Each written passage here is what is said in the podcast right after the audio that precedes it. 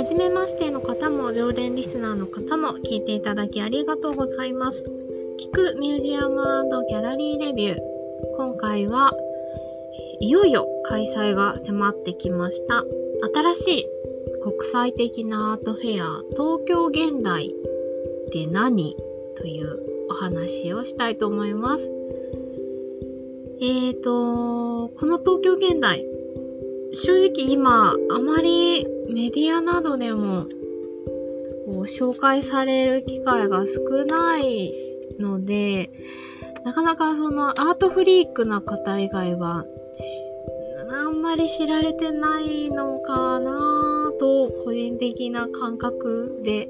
今、あのー、様々なメディアとか SNS とかを見ていてなんとなく思ってはいるんですけども、えー、7月の7日金曜日から9日の日曜日にかけて3日間ですね。あとプレビュー、プレスプレビューと、えっ、ー、と、前夜祭のような感じの VIP プレビューみたいなものが7月6日の木曜日。なので、トータル4日間にわたって、えー、横浜のパシフィコ横浜みなとみらいですね、を舞台に、日本で新しい国際的なアートフェアとして、今年から初めて開催される、スタートするのが、え、東京現代というイベントです。えっと、そもそもアートフェアというと、えー、毎年3月に東京の有楽町にある国際フォーラムを会場にして開催されているアートフェア東京っていうのが多分一番、え、ー、と今日本で規模が大きくてよく知られているアートフェアかなと思います。あとは、えー、3月の初めに3月頭ですね、にもう少し規模が小さくて、えっ、ー、と、ギャラリーが主体というよりもアーティストが主体になって開催しているアートフェアっていうのも、えっ、と、京都で行われています。アーティストフェア京都というタイトルで行われてますね。と同じ京都で、えっ、と、現代アートを中心にアートフェアとして開催されているアートコラボレーション京都っていうイベントもあったりします。これはね、ACK って呼ばれて、10月の終わりに京都で行われるんですよね。こんな感じで、あの、いくつかアートフェアというイベントを日本で行われているんですけども、えっ、と、そもそもアートフェアって何だいって話だと思うんですが、えっ、と、アートのギャラリーの方々が、えー、今、特にご紹介したい、お見せしたい作家や作品を、えー、自分たちのスペースに展示をして、で、そこで実際に作品を見ることも、購入することもできたりする。で、ギャラリストの方がその場にいたり、手掛けた作家の方がその場にいたりしてお話をしたりとか、コミュニケーションが取れるっていうスペースが、えっ、ー、と、50とか100とか150ぐらいわーっと集まった、まあ、アートの見本市みたいなイベントがアートフェアです。で、えっ、ー、と、日本国内だけじゃなくて、海外でも世界各国でアートフェアというのは行われていて、一番大きな規模で有名なのが多分アートバーゼルというイベントです。えー、スイスのバーゼルで行われる年に1回行われてますね。つい先日実は6月の半ばに開催されていたんですが、えー、バーゼルというと多分時計のイメージもお持ちの方多いと思うんですけど、バーゼルのウォッチ、イベントをすごい大きいものが行われる場所ですけども、アートの、現代アートのそういったアートフェアで、多分世界一の規模と、え、ー、と、お金の規模もすごいアートフェアになってます。あの大富豪が世界中からプライベートジェットで乗り付けて作品を買うというので有名なアートバーゼルなんですけども、そういったイベントもあります。そういったイベントに比べると、やっぱりまだまだ東京の国際フォーラムで行われるアートフェア東京などは、どちらかというと本当に、あのー、日本国内のギャラリーが中心ですし、どちらかといえばすごい骨董とか、あの、世界で行われてるアートフェアとはちょっと毛色の違うアートフェアって、どちらかというとこう、国内外特に海外かから見ると、あのー、印象を持たれてるんですよね。それはそれでまあ、日本独自のアートフェアだねっていう捉え方もされているんですよ。そういうものだねっていうふうに思われてはいるんですが、えっと、今回その横浜で初めて開催される東京現代は、そのアートバーゼルの、うーん、ニュアンスにどちらかというと近い。本当にあの、海外のギャラリーが半分以上出展をします。で、まあもちろん国内からもギャラリーが出展するんですが、全部で、えっと、参加ギャラリー77ありまして、で、海外ギャラリーも含めて本当に、あのー、幅広い作品、現代アートの作品を国際標準のアートフェアで見ることができるっていうイベントになっております。そういった意味で私は、あの、今回すごく楽しみで、その、いつかアートバーゼルに行ってみたいっていう その、世界最高峰って言われるようなアートフェアって、一体どんな空間で、どんな人たちが来ていて、どんな作品が並んでいるんだろうっていうのを単純に見てみたいっていう気持ちもあって、いつか行ってみたいと思っているんですが、それがまあその今回はその港未来、横浜で体験できる、体感できる機会っていう意味で開催を楽しみにしていました。で、そんな内容に企画がなっているっていうのも、実はこのアート現代を立ち上げているチーム、クリエイティブチームの方々が、まさに、えっ、ー、と、アートバーゼルに連なるアートフェアとして、香港でアートバーゼル香港っていうのを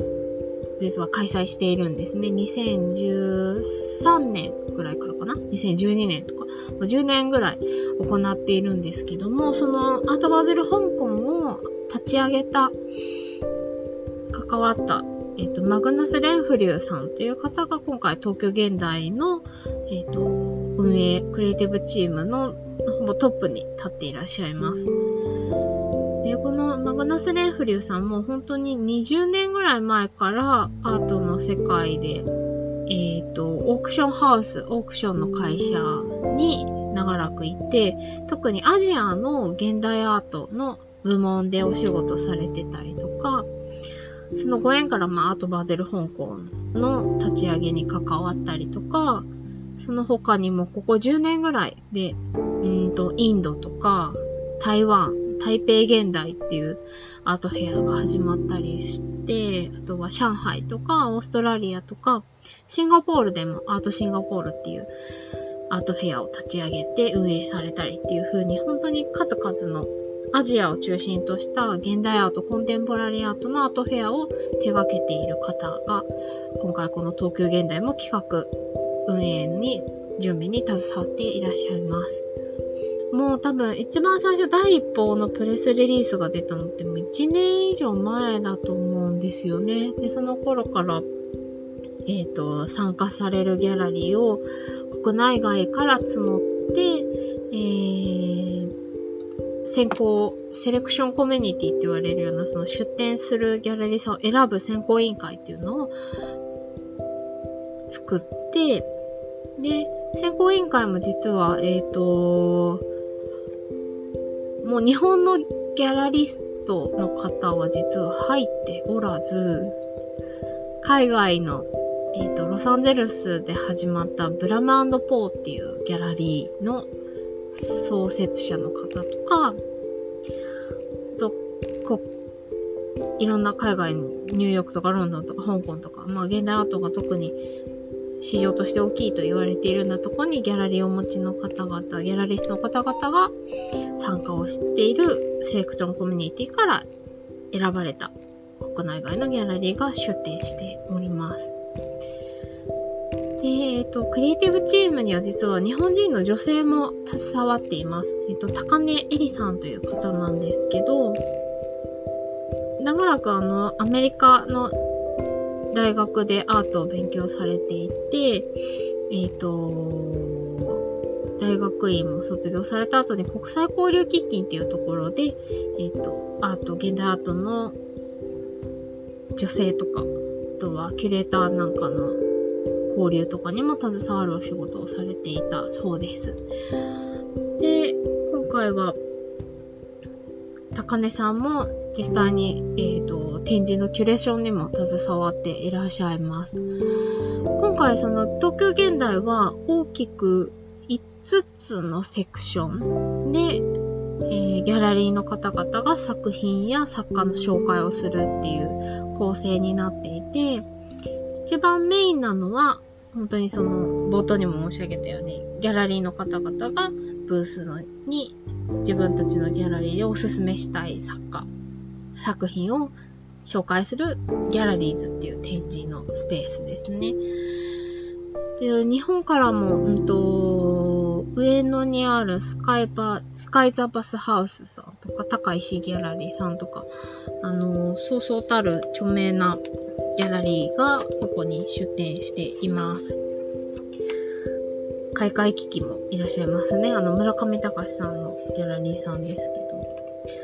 孝太郎中川さんとか、まあ、北畑ギャラリーさんとか、牧ギャラリーさんとか、あの、日本のギャラリーさんもいっぱいありますが、海外のギャラリーも多数ここで紹介されています。加えて、えっ、ー、と、新人って言ったらいいんでしょうか？まだまだあのキャリアが浅いけど、すごい注目してほしいアーティストの作品を紹介する花というエリアと、アジアの作家であったり、えっ、ー、と、一応コンテンポラリー、現代アートを中心にするんですが、もう、えー、亡くなってしまっている作家の方の作品なども紹介する枝というエリア。そして NFT などデジタルアートを紹介する種っていうエリアも今回は企画されています。で、えー、最後その高根さんがキュレーションに携わったエリアがつぼみというエリアで、こちらでは、えっ、ー、と、東京都写真美術館の学芸員の方、山田ゆりさんという方と、アーティゾン美術館の副館長の笠原美智子さんという方が一緒になって、えっ、ー、と、女性の写真家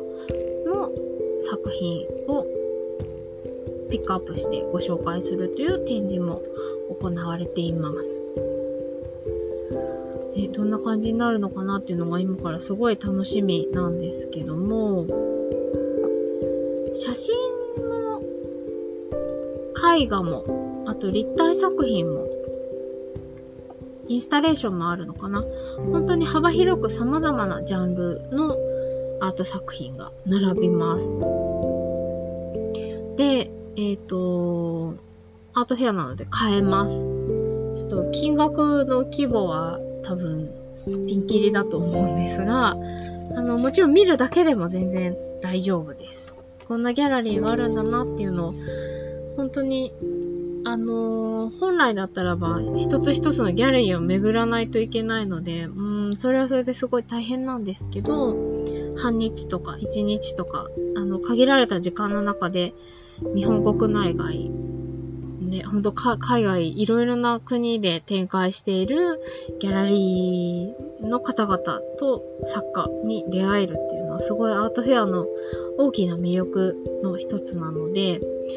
うん、今までアートフェアって、まあ、聞いたことあるけど、ちょっと行くのハードル高いな、みたいな方も、ぜひ物は試しに見に行ってもらえたらいいなと思っています。一個ネックになるのは、うーん、チケット代かなと思います。えっ、と、7日の金曜日から9日の日曜日まで朝11時から、えっ、と、最終日は17時で終わっちゃうんですけど、基本的に夜7時までオープンしていて、えっ、ー、と、今、7月の6日までかな？前売り券が、えー、アートスティッカーというアート専門のアプリケーション、スマホアプリがあるんですが、アートスティッカー上でチケット販売しています。前売り当日券より1000円安いんですが、3000円で大人の方は1枚3000円で販売しています。ちなみに当日券になると、一般は4000円。で、中学生、高校生、大学生は2500円。で、えー、小学生が12歳以下のお子さんは大人が同伴してれば無料で入ることができます。アートフェア東京だと、うん、学生料金なかった気がするんですよね。で、大人の料金は多分同じぐらいの価格帯ですね。ただ前売りの3000円はちょっと安い、ちょっとリーズナブルな価格設定だなと思いました。と、ちなみにアートスティッカーというアプリ入れてらっしゃる方も多いかもしれませんが、こういったあのイベントの、アートイベントのチケット販売の機能だけじゃなくて、えー、コンテンポラリーを中心としたギャラリーさんが直接ここに登録をして、うん、インスタが一緒になってるみたいな SNS 機能もついたようなアプリケーションなので、ギャラリーの紹介と、そのギャラリーでいつも今開催している企画展、展覧会のご紹介が、よりこう、細かくキャッチできるような機能があります。あとは、美術作家、アーティストの方自身が自分の作品をそこにインスタのように登録したり、ブログを見たくちょっと文章を書けたり、あとは実際にそこで作品の販売までできるようになっているので、アプリケーション上でオンラインショップ EC で作品を売買、購入することもできます。あの、本当にアートに特化した購入もできるアプリケーションっていうイメージですね。あの、読み物コンテンツとか音声コンテンツも限定で配信したりっていうこともやったりしていますし、なかなか特にコンテンポラリーに限らないんですけど、美術館の展覧会情報って割とメディアでも紹介されたりするので、ご存、情報キャッチしやすいんですが、小さいギャラリーってなってくると、意外と情報を見落とすってことが割とあるので、こういうアートスティッカーみたいなアプリケーションで情報を得られる仕組みがあるのはぜひ活用していただけるといいかなと思っています。で、えっ、ー、と、東京現代、場所もう一度お伝えしますと、東京現代と東京がついてますが、横浜の港未来で行われます。パシフィコ横浜。最寄り駅は港未来線の港未来駅か JR の桜木町駅ですね。本当にあの海のそばのスペースで開催されます。ぜひ、どんなもんかなっていうのを見に行ってみていただけたらなと思っています。もうちょっとなんか情報ないのかなって思う方は、えー、東京現代の公式のサイトもあるんですけど、えーと、今週発売になったばっかりのファッション誌ファッション雑誌ですね。モード系のファッション雑誌で、エルジャポンという雑誌があるんですけども、それの最新号、今本屋さんに並んでいる8月号が、実はメインの特集、アート、コンテンポラリーアートを中心としたアート紹介になっているんですよ。えっ、ー、と、で、そこで東京現代のことも紹介されています。高根さんのインタビューと、今回出展する6つのギャラリストの方におすすめ作家とともにあの紹介記事が出て、ギャラリーの紹介っていうのが出ています。これ結構 L っていうそのファッション誌雑誌、女性のファッション誌にこんなにそもそも現代アートの特集が載ることも、あ、だいぶなんか感覚変わってきたのかなって個人的に思ったりもして感慨深かったんですけど、ぜひ、あの、この L のアート特集、すごくわかりやすい、あの、とっつきやすい感じで紹介されていたので、東京現代もこの出展するギャラリー6つ、えっ、ー、と、さっき申し上げたように、ブラムポーとか、えっ、ー、と、ペロタンっていう風に、パリとかニューヨークとか、ほんと世界各国にギャラリーを持っている、東京にももちろんギャラリーがあるんですが、ペロタンっていうギャラリーですとか、えっ、と、日本の方が立ち上げて運営してるギャラリーの方がおすすめしたい作家の紹介なんかも、アノマリーさんとか、えっ、ー、と、小太郎の画家ギャラリーさんとかも載っています。これ読むだけでも、ちょっと身近に感じられるんじゃないかなと思いますので、ぜひ本屋さんとか、あとは配信サービスなどで、エルジャポン最新号を見てみてください。ちなみにエルジャポン他にもですね、もうすぐ、あの、清澄白河の東京都現代美術館でスタートするデイビッド・ホックニーさんの展覧会の紹介とか、えっと、国立新美術館で展覧会スタートした作家で、えっとツワイ・ゴーチャンさんという、えっ、と、花火を使ったインスタレーションっていうのかな。インスタレーションだけじゃないですけど、平面というか立体とか、いろいろな作品も展開している作家の方がいらっしゃるんですが、その方の紹介もされていたりとか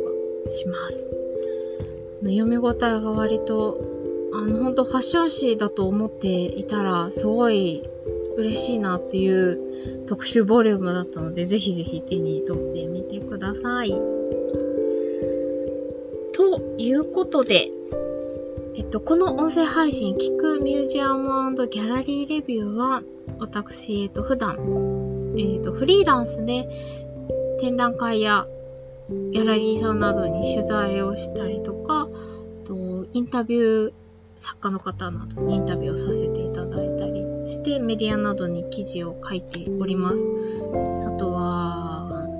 こういった音声配信とか、あとノートというサービスで文章を書いたり、コラム書いたりとかしております。私、ナオミが、えー、ミュージアム好きすぎて大学でも今勉強してるんですけど、あのー、いろいろな展覧会、ギャラリーに行ったお話ですとか、アートにまつわる話、こういったアートイベントのお話などなど、えーと、書いてお伝えするのが間に合ってないいろいろなお話を、えー、編集なしの取って出しで聞いてくださるあなたに向けてお話ししている音声コンテンツです。と気軽に聞き流していただいて、あの、少しでも日常的にアートを楽しんでいただくようなきっかけになったらいいなと思って続けております。では、またお耳にかかれるのを楽しみにしています。聞いていただきありがとうございました。